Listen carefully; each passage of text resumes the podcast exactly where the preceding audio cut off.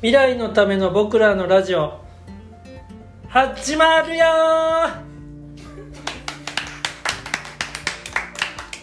ここのオープニングになったんですね結局ね。始まりまはしたね、い始まりました。始まりますしごい、はい。声出てた。ありがとうございます。素晴らしい。素晴らしい、はい。あの第1回目っていうことでどうしましょう？そうですね。はい。一人ずつお声をいただきましょうか。はいあの先ほど始まりの挨拶させていただきました マウントコーヒーの山本ですよろしくお願いします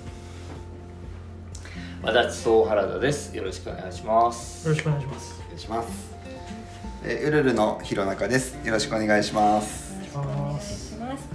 マウントコーヒーの岩竹香織です。よろしくお願いします。よろしよろしくお願いしますいやーいよいよ始まりましたね。今日はこの4人でたはいやります。はい。どういうメンバーかというと、はい。僕らの話というグループですかね。から4名今日は集まってますけれども今ね出来たてほやほやのタイトルをはい。嬉しくて叫んじゃいましたね。元気よく言っちゃいました。ね。はい。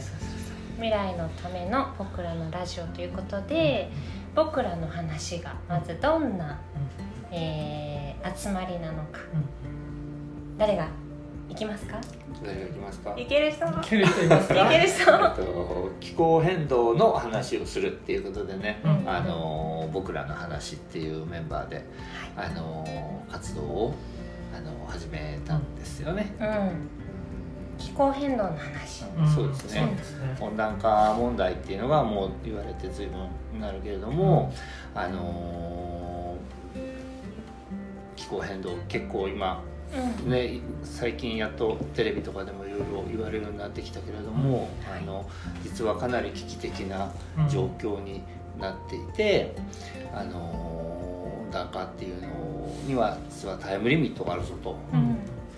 うんであの今、えっと、パリ協定ではね、いあのえっと、平均気温が1.5度、えーを目指す2度以下にするということで、まあ、その後の次の COP なんかではもう1.5度しかが限界なんじゃないかって言われてるんだけども、あのそのぐらいを超えてしまうとあの例えば南極の氷なんかはもう凍ったものはもう、えっと固まらないと。うんうんでどんどんどんどんもう人間がいくら努力をしてももう悪くなることしかできない止められないあのフェーズに入ってしまう。そのギリギリのラインタイムラえっとギリギリのラインっていうのがそこにあるって言われていてそれを超えたらもう本当に危ないという話でね。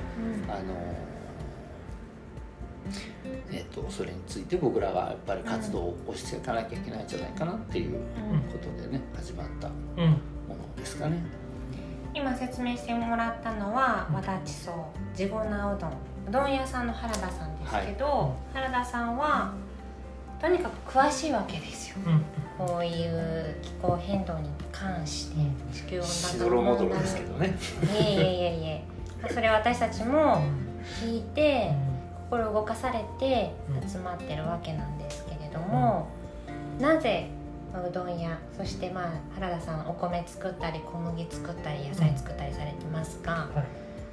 どうしてこんなに詳しいのか、詳しいのか。うん。まあでもとにかく興味を持って、うん。あのこれは危ないなと思ってまあもともとそのうどん屋をやるコンセプトそのものが、うん。あの食について現代の食みたいなものにうん。ちょっとこれおかしいんじゃないのっていうのをずっと感じててそれに対するあの何かこうメッセージというかそういったものを込めた、あのお店なんですね。うん。あの地粉うどん自分のところで農業をしてあの小麦を作って畑から始めることとかいうのもそうだし、あの食品あのスローフードって言われる昔ながらの食材を使ってやるっていうこともそうだしそういうのそういう食っていうものがねすごくその気候変動にも大きくつながっているっていうことですよね。うん。うん。そうそう。それを、あのー伝えたいっていううんことが、ああのあったのであの、まあ、興味があるからどんまあ、いろんなことを調べてたりとか、まあ、映画を見たりとか、うん、で自分でねあのやっていくことでよかったんだけどね。だんだんとこういろいろ広めたくなってきたっていう感じですかね。さっき言ったその人の努力で止めることができないってさらっと聞き流しちゃうしそうだけど、ドキッとしますよね。どうにもできないってどういうこと？ってどうなっちゃう、いや本当にだから科学者とか言わせると、その人類の絶滅、はい、人類絶滅すら語られてる話なんですね。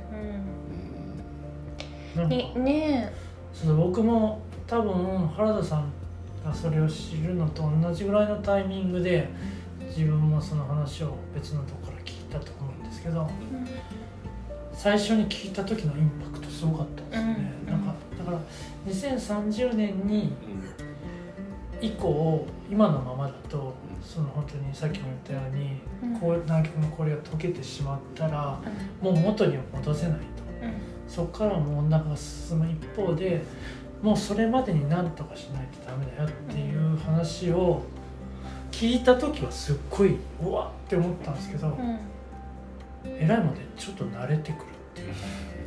これよくないことだと思うんですけど。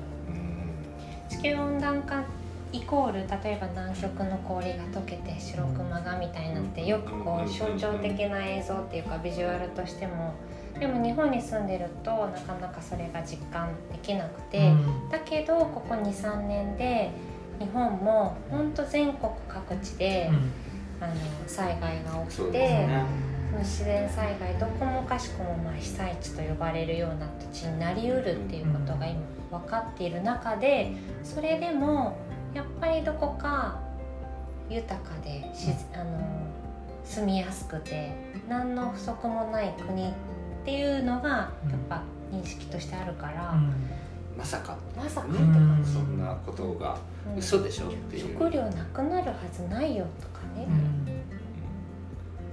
ありますよ、そう。だけれども、そうやって興味を持って知っていった原田さんの話を聞くと本当にやばいのかもしれない、っていうので集まったわけですね。うん、すみません今。いやそうそうそう、うん、だから最初に原田さんと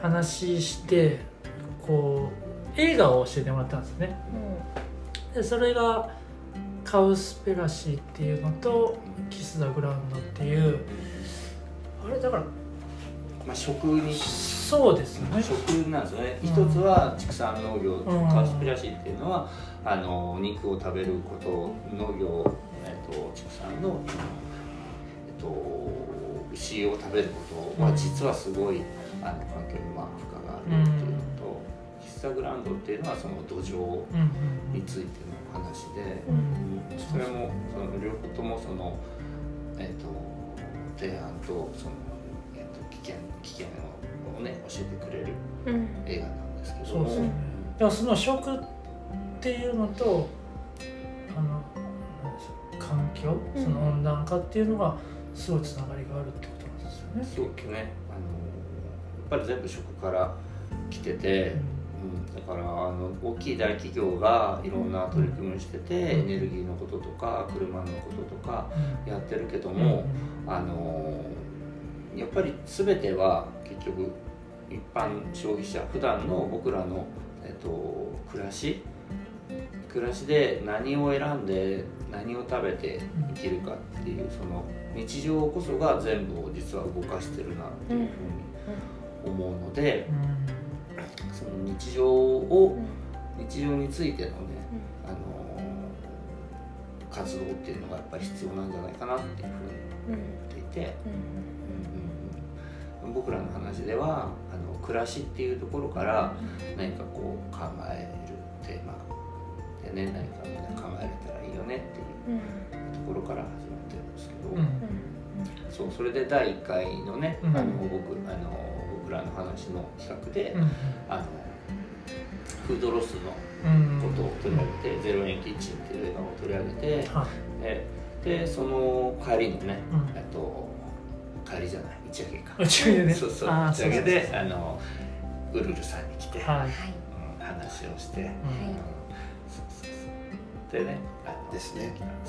はい弘中です。はい弘中です。そうそうそう。紹介するタイミングがちょっとどう回そうかなみたいな。いやいやいやそうなんですよね。そうですよ、うん、仲間に入ってもらって、うん。皆さんこう食に携わるお店をしている立場だから、うん、生活者の一人でもあるし、うん、お店を営む場でもあるし、うん、そうですね。あのゼロ円基地の中でもそうなんだけどあの弘中君が普段ねやってらっしゃるそのウルルのスタイル、まあ本当にと野菜をね中心にしてやあのやっぱ料理っていうのを出してるんだけども、うん、一番はこれ面白いなと思ったのは、やっぱり昼朝から、朝からワインを飲みながら、野菜のプレートでワインを飲むっていうスタイルを提案されてて、ここにはいっぱいヒントがあるぞって思ったね。そう。だから弘中君の話もいっぱい聞きたいなと思って、まあなんかね別に僕はその自分が料理作ってて、うん、こうすごく環境意識を前提に置いて料理を作ってたわけではないんですよ。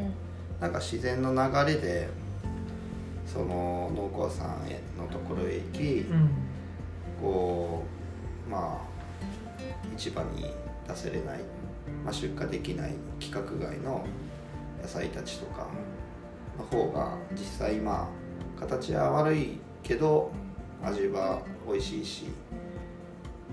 で、えーまあ、市場に出されない分あの安く買えれるし、まあ、農家さんも喜んでくれるんですよね。うもう。普段は破棄しなきゃいけない。そうそうですね。農家さんからしたらまあ破棄できるし、うん、破棄破棄っていうか畑に返せば土にも土に帰るからみたいな感覚で肥料には戻るしみたいな感覚なんで、でもまあせっかくだったらね、買ってあげて少しでもねこうね、まあ、食べて美味しいからもったいないもったいない。もったいないじゃないですか。じゃあお金にないかしら変えて還元してあげた方が、で僕らも嬉しいし、で食べてもらう人も喜んでもらえたらっていうのがあるので、まあそういう感覚でただやってただけなんですけどね、でもやっぱやればやるうちにまあなぜこうになるせが出ちゃうんだろうっていうか、まあ、まあ普段農家さんのとこへ足をね、運んで、行くと同時にやっぱりそのお店の周りにあるその駅、えー、まあ大手のスーパーとかね、うん、まあそういうところに行くとやっぱりあれなんかいつもと違う野菜がたくさん並んでるなというか、うん、まあ、その違う野菜が何かっていうのと、うん、あれこの季節なのに今この季節なのにあれこの季節じゃないはずな野菜たちが並んでたりとか、うん、なんか安定的になんかいつも野菜並んでないかいみたいな量とかね、うん、でもまあなんか傷んでる野菜もあれば新鮮な野菜もごっちゃになってて、うん、なんかこうね僕の目からしたら、ちょっとこう不思議な光景に見えてきたんですよね、だんだんとね、別に最初からそうではなくってやっぱりその、自分がやっぱりこう農家さん足を運んでる分ちょっと違う目線でだんだん見えてきたっていうのがあそれを弘中君すごい自然にそれを捉えられてるところが、うん、あのすごい大事だなと思ってて、うん、そのねあのそれを掲げてるわけでは全くなくて、すごく自然に疑問に思ってやってる。で気候変動とかそのことの話につなげると、さっき言ったようなあの季節にない野菜とかっていうものを、あの生み出すにはすごくあの旬のもの野菜を作るのも何倍もエネルギーを使うんですよ、そうですね。あのハウスの中でねあの、えっと夏冬にハウスの中でトマトやキュウリを作るためには、あの灯油とかガンガン炊いて、うん。ハウスの中あったかくしないとできないし、遠くのものを運んでくるっていうふうに思うと、それは冷凍技術だったりとか冷蔵車を走らして遠くから持ってくるとか、そういう輸送費とかも含めてそれに対して旬のものを食べるっていうのは本当にエネルギーかからないんですよね、あの自然気候のまま作れるし、それで美味しいんだから本来は自然のにできるタイミングのものだけをありがたく食べれればいいんだけど、それがなんか便利だったりとか、うん。いつでも何でもあるっていうことがいいことになっちゃったっていうところは問題だと思うんですよ。だから。本来は夏の野菜だけれどもそれが一年中あってもそれが普通になってもしかしたら子どもたちは疑問に思わなくなってるかもしれないですよね。大人もなっていや普ますね。通に俺全く疑問に思わなかったですけどね。ダメですよそれマジですか？がダメです。でもやっぱり今の話聞くとそうやってこう畑に自分が行ってやっぱりだんだん気づくっていうのがあるんだなって思いましたね。ね。体的にも摂取してると、うん。やっぱり夏の野菜はうん。基本的に体を冷やすものであって、冬の野菜は土の中のものだから、うん体を温めてくれる。聞きますねそれは。だか。ら言うでしょ。自然と、はい言いねます冬の野菜を体そうそうそう。めるように。言いますね。うん。し人間も自然のものなんで、ん。やっぱその自然摂理にうん従うっていうかね、まあ、その自然にやっぱり寄り添って生きていかないと、うん。自然の中で生きれ生きろっていうわけじゃないですよ、うん。ね、自然の、ね、そうそうそう。流れに逆らわずに、うん。やっぱり体内に入れるものはちゃんと必要なものは入れていかないと逆方向に行っちゃうんですよ。うん。野中さんのそのウルルのお店がうん。決して環境をテーマとかに決してしてないと、っうんていうのってすごく本当僕らの話のうん。その原田さんが最初に思ってたのとすごい一緒で、やっぱ全部つながってるから環境だけを切り離して話したりとか考えたりとかそれだけ解決したりなんてことはやっぱちょっと違和感がありますよね。ねなんかあんまりあの面白くないっていうか、うん。こう聞きたい話じゃなくなっちゃう、頭でっかちな話になっちゃう気がするんだよね、その話がやっぱり多い本当に、うん。あこのきゅうり本当に美味しいね。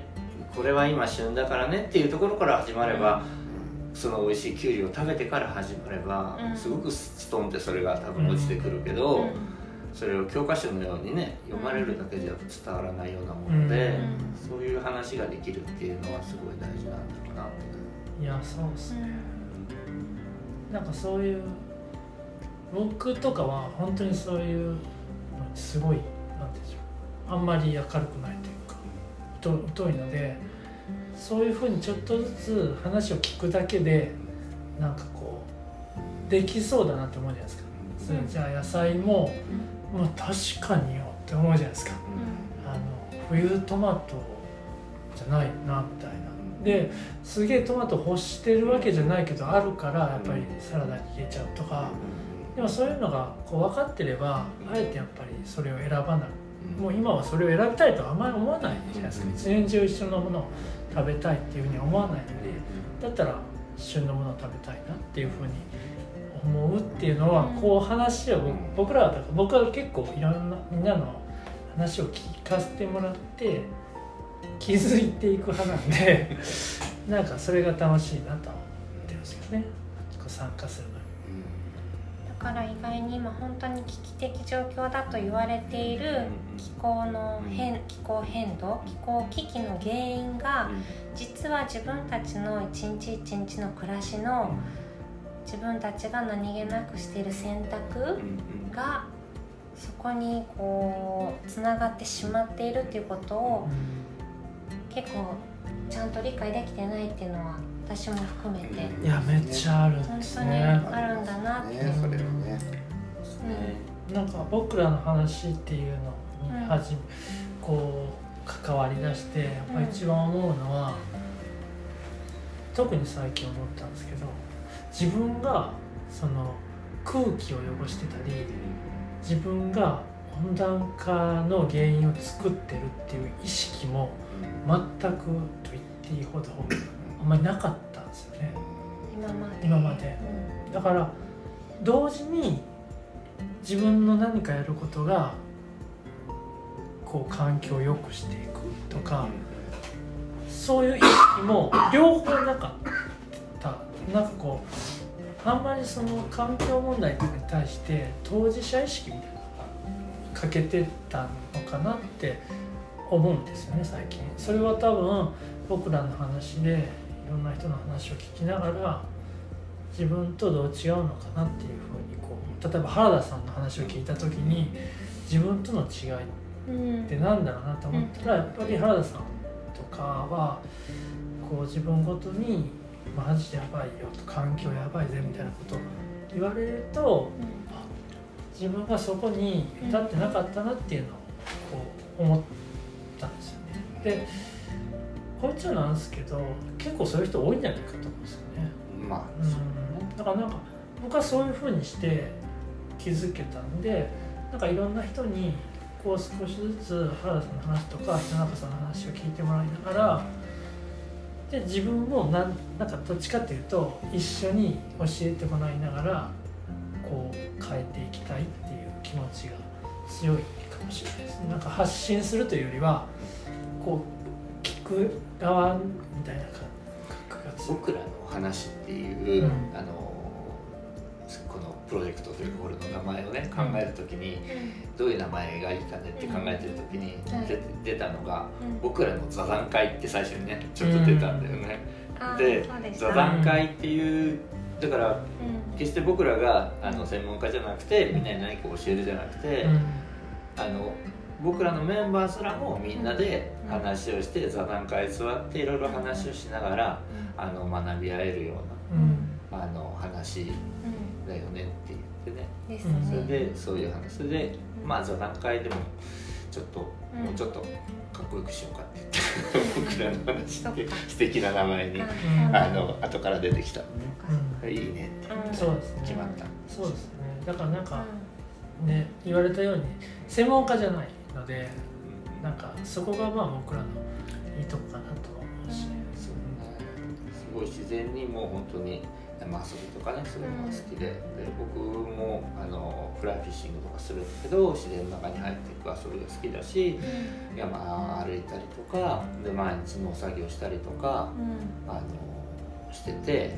感じるあの自然だったりの本当に素晴らしさを、あの本当にそれをがこの後維持できなくなるのかもしれないと思うと、もうやっぱり。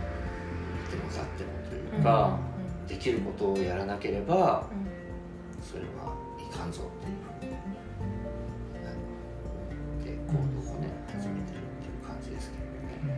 これまでも3回4回ぐらいかな、うん、こうお客さんお声がけさせていただいてイベントとして映画見てその後話したり、うん、ゲストを招いて一緒に話したりの僕らで私たちがただ一方的に話すではなくてみんなでお客さんも交えて対話するっていうのを大切に何回かイベントをして、うん、でこの間集まった時に、うん、ポッドキャストやってみようってアイデアが出て、うん、今日に至るって感じですよね。なんかその4回ぐらいイベントを重ねた時に、次にじゃあ何どういうイベントをするかって話をした時に、やっぱりこうもう少し自分たちもその専門家ではないけれど次につながるようなイベントにしたいとか、うん、もう少しこうイベントを通していろんなことを伝えることがあるんじゃないかっていうのを、うん、あのイベントごとにやるんじゃなくて一旦こう自分たちでも勉強しながら少し考えながら進めていきたいねっていう話をみんなでしてでその進み具合をな、うん、やるのに何もこう伝わらないので、それだったらこの会議じゃないですけどミーティングをねミーティングをそうそうそのままラジオにしちゃおうしちゃおうかってただ今僕らがこういう。ことを感じててうん次こういうのをしたいっていうのを少しでも伝えれるような、うんうんまあ、ツールとしてポッドキャストちょうどいいんじゃないですかっていう。そうそうそうね。ね。自然体ですよね。そう。でみんなラジオ好きっていうね、まあここのメンバー特にラジオ好きだからっていうのはね。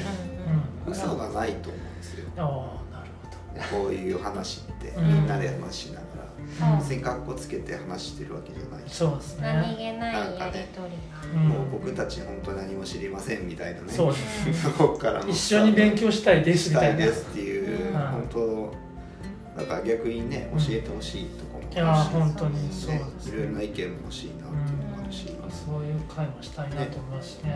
うんなんかねどこの大先生みたいなの来てもう。ん、名乗り出てきてもらってもうね、ん、嬉しいですね。ね。教わりたいです、うん。そう。だからこうや皆さんお店をされていて、うんみんな人気店だかうんらお忙しいじゃないですか。お忙しいですよ皆さん。当みんなのスケジュール合わない。そうなんですよ。それもねね2はいみはい。まる桜木さんと佐護谷の久保さんいないけれども、だからまあこうやって会える時間を大切に、こういうふうにね形にして少しでもシェアできれば。うん、とそうですね。ポッドキャストのラジオってねいつでも好きな時に聞けるから、うんあのスマホでね聞けるから、あの移動中の電車の中でも聞けるし 車でも聞けるしはい。自分の好きなタイミングでそうあの仕込みやね。洗い物洗い物する時ちょっとうるさいかもしれない。けど確かにいろんなタイミングでじっくりねうん。聞いてもいいし。おそういう。風呂でもねもちろんね。ああ聞きますよ。そうすればね普段ねあのイベントに参加できなくてもう聞けるしでまたこれをきっかけにちょっとイベントイベントというかねあのそういう話を聞きに来てもらえ聞きに来て、まあ、一緒に話できるそういうのにもね参加してもらえるきっかけになっても嬉しいし、嬉しいです感じでね。そうです。僕たちも楽しみながらねできればいいなと。うん。なんか私ははい。やっぱり具体的にこういうことをやってみようみたいな、うん。まあ、はまあ原田さん作ってくれたんですけど、うんうんなんかそれを僕らのな仲間じゃないや僕らの話として、なんかこう提案できるようなうんうん。うんのをポッドキャストとかでうん。話すのもいいなって思います。例えば？というといや例えばじゃあ食に関してうんうんうんメンバーこういうことやってるよって些細なね、うんスーパーの手前取りもそうだし、はいコンポストもそうだし、うんさっきのああいいですね。農家さんに行ってもそうだけど、うん確かに。もう本当に取るに足らないけれども、やってることを言葉にしたりとか、うん。できそうなことを言葉にすることで、うん。僕らの話がじゃあどういうことをうんみんなと分かち合いたいのかをなんかあの音に乗っけていけたらなって、あ確かにそれいいですね。うん食だけじゃなく例えば、電気？うん。うん。うん。エネルギーも実は選択できるんだよ、そう。ん。暮らしね。暮らし調べればうん。もっともっとね分かることってあると思うんですよね。それいいなって思うことをこうシェアしていければ。例えば原田さんなんか、うん。通勤を車から電車に変えたっていや本当です素晴らしい。1時間。毎日片道1ね時間。もだからだいぶ減らせたよ。うんうんうん。でも楽しい、うんそうすることで得られなかったあの楽しみっていうのを電車通勤で得てるので、うん結構充実してます、いいですね。なんか不便になったわけじゃないですそううそう逆に楽しくなってる、うん、そうなんよ。だからこういうふうにたの楽しいって意外とそういう不便の中にこそうん。あったりするから、それをあのみんな不便を楽しむべきじゃないかな、うん。本当ですよね。不便って別に嫌じゃないですね。不便ってね、なんで便利ばっかりでも本当便利だったら何も見えないくなっちゃう、です簡単になっちゃうと。不便っていう言葉よくないですね。不便。全然不便じゃないね。ねいろいろ実は便利さって何か失っていってるそう確かにそうですね。大事なものを、ね。便利がいいっていうわけでもないってことですね。そうそう。なんだろう。植え埋め植え込まれちゃったのかな？便利がいいそうですね。世の中いやーそれはそうですよ。高度成長期にコマーシャルでずっとこんなに便利でこんなにいいでしょって言ってもうドラえもんじゃないけどね未来の道具でこんなに便利になってこんなに豊かになるって言われたけど便利になればなるほど人はあんまり考えなくなっちゃって。あのそんなに便利じゃなくなっちゃったわけだから、一番はなんかねやっぱ人と人の触れ合いっていうのがね少なくなってきていやそれは不便っていうのはね便利であればあるほど便利利便性がいい効率化とかね。効率化ってなってくると、でも今ねレジとかも、ね、なんだいやほんまですよ。言うじゃないですか。無人でとかアバターでとかね。アバター？うん。本当にそれでいいのかっていうとこもね。本当そうですね。まさに今そんなんですだってそのねさっきの農家さんの話じゃないですけど畑行くことでこう季節のものが分かるみたいないいところもやっぱあるわけじゃないですか。そうそうなんですよ。だからそそれに今あの気づく時でもあるわけですね。うん、そのそこが今のこの温暖化の現状を生んでるよねっていう、そのせいであのさっきの野菜がどうとかいうことにすら分からなくなってるのも、そこの便利さのせいだし、だからもうちょっと不便だったりするけどもそういうところを楽しむ気持ちを持ってあの、ね、そういう食というか暮らしと向き合うことであの見えてくるというかね大事にしなきゃいけないこと。でそれがそういう気候変動をあの食い止めるあのことにも実はつながっているっていうことですね。だからやっぱ暮らしから、うん、暮らしのところにスポットを当てて、僕らにできることをやんなきゃいけない。すごいインパクト小さいって思われてるけどそんなことなくて、本当に最初にもね話あったけど、やっぱり全ては僕らの買い物は投票って言ってたね、その買い物自分らが何を選んであの暮らしてるかっていうことで世の中ができてる全員同じ暮らしなはずないし、原田さんが通勤を車から電車に変えたように一人一人がもっと細かいこう解像度細かくして暮らしを見直したり暮らしをデザインしたり一人一人ができる余地がめちゃめちゃありそう。私も思う自分でそうですね。それをみんなが本当自分ごとにしながらやっていくだけで、実は結構変わるんじゃないかっていうことですよね。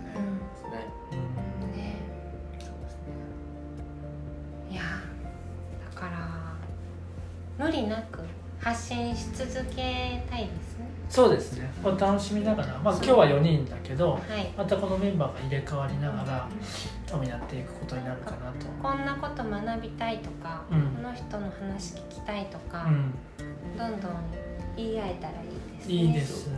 そのミーティングも含めてね、うん、こういうラジオでね。しながらやっていく、そう。そうそう、原田さんがとにかく、この映画いいよって言ってくれる映画が上映会ができなかったりするじゃないですか。全部ね、そうなんですね。それもね、私たちは見て、うん、ここでシェアすることはできるから、そういうふうに、ね、 Netflix で見たよ。入ってたらね、みんなは、多いですね。あ、いいいい映画なんだなってちょっと自分家で見てみようっていうのがね。上映会は僕らではちょっとできなかったけども、ね、家でも見れる。この前なんか Amazon Prime のもありましたよね。ありました。あれはね Amazon Prime じゃなかった。 Tomorrow を見ましたよ。あトゥモローね、みんな見ましたよね。見ました。そうですね。えアマプラでも1個あったよ。アマプラ久保さんがおすすめしてくれたやつえっ、ー、とあれな100億人ののあそうそうですよ。そういうとこ。そういうとこですね。これこれも改めて今度紹介しましょう。紹介しましょう。アマゾンプライム入ってる人はそれ見れるし。はいはい。ユ U-NEXT はまあ結構レベル高いけど、ユネクストだったらあれがありますね。 Tomorrow。ティモローもあるし、 Cowspiracy もあるし、 Kiss the Ground っていうあそうもあれで見れるし。ネットフリックスもそれ二つありますもんね。そう。 Netflix ね最近ちょっと減ったんだよね。えー、そうなんだ、うん、ネットフリックスなんかいろいろなんか株が下がったりして、ね、えー、大変らしいから。原田さんのおすすめでね大変なんだ僕ら最初に入っちゃったんですけどね。最近ちょっと減ってるみたいなね、えー、家がね減ってる感じ確かにそういうのもこうね、うん。軽くおすすめしとけば、しながらね、うん、しながら。見てもらえたらいいそうだね。おすすめの映画とか教えてもらいたいですねなんかこう双方向にできる何かがあればいいですね。今だったらインスタほらそこはインスタであ作ったやつこの前。ああ作った作った。そここれまだねあの第1投目をねあの投げてって言われてるんだけど、うん。ちょっと考えすぎちゃってよう書かずにいて、はいあはい。のまあ、止まっちゃってるごめんなさい。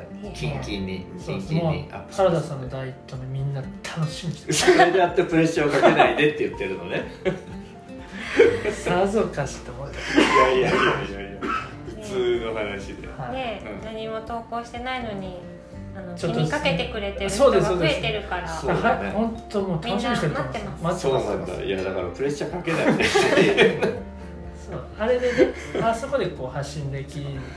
毎日毎日開いてますよね。ああそう。僕毎日開いてます。あ今日あ今日もまた書いて。だからプレッシャーをかけないででもそこでねやりやり取りをねね。リスナーさんっていうかねいやみんなとーそれめちゃめちゃ楽しいじゃないですか、ねやり取りしながらうん。できたらまたいいしねいろいろ教えてもらいながいやらやりたいですね。あの中で映画をご紹介できたり？そうそうそういいでしょ僕はねその中でね、うん。これ見たんですけど。映画の紹介だったりとかあのブログのサイトでうんあのすごい素敵なあのね。いいブログだったりとかうん。あの記事とかうん。うん。あのお知らせしたいことがねいっぱいある。ね著作権とかそういう関係ないそこまでねうん。問題ない、それをリンク貼るとかねうん。ね。うん。そう。いうのもやっていきたいんだけど、うん。まずなんか僕から書かないとねまず。書けるか書けるかなだからとにかく目的は僕らの話の目的は、皆さんの暮らしを変えるきっかけを少しでも種をまそうですねそうですね。楽しみながらね、うん。あの何か考えるきっかけをあのすごい難しいことじゃなくて、うん。すごい真面目ばっかりの話じゃなくてすごい楽しみながらあのそういうことにやっていくことでより楽しくそうですね。なるよ暮らしって、うん、でそれで未来がちょっと良くなっていって、その今の気候危機をね乗り越えられるきっかけにななれたらいいなっていう。ことですね。うん、2030そう2030年までに、えっと、約半減させないと2050年のカーボンニュートラルはないって言われてねまあ、誰も経験したことがないことですからね。想像もつかないことでしょうけどね。うん。でもやっぱり経験したことないですよ10 1万年、1万年これはあの気候は変わってない、ねうん、うん、本当です。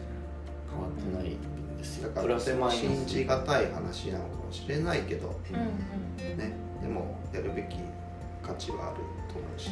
そうです一点ね。あと一点ちょっとお伝えしたいのは、なぜそういうふうに至ったかっていうとはい。原田さんとにかく5人子供がいるんですよ でとにかく次のはい。子供たちその次の世代に今のその環境をどんだけ残せるかっていうのをすごい最初に話会った時に原田さんが話してくれたんですよね。僕そこにすごい共感ができてそれでなんかこうあやっていかないといけないんだなっていうふうに思えたっていうのがあって。すごい自然なことをねやっぱり子供未来自分らはもうね満喫してこう生きてきたけど、あの未来の子供たちの世代になった時に、うん。もうまっとうにあの楽しめる自然を楽しめる暮らしを謳歌できるような時代にならないとしたら、うん。本当に申し訳ないもんね。う、ん。僕らがしてきたことが。ね。こんなに負荷をかけてしまったのかもしれないと思ったら、だからそれはやっぱりちゃんと責任取っていかないとなっていううん。気持ちでいっぱいっていうのはねすごいね。そういう思いがねで僕からは以上です。先終わってまた。じゃあ2回目？そうですね。そうですね。はい、あのお楽しみにとしか言いようがないですね。ね。予定決めましょう。はい。予定決めて。ね。いやーじゃあ1回目こんなはいいや。はい。じゃあ未来のための僕らのラジオ。この辺で。この辺で。はい。ありがとうございますありがとうございました。ありがとうございました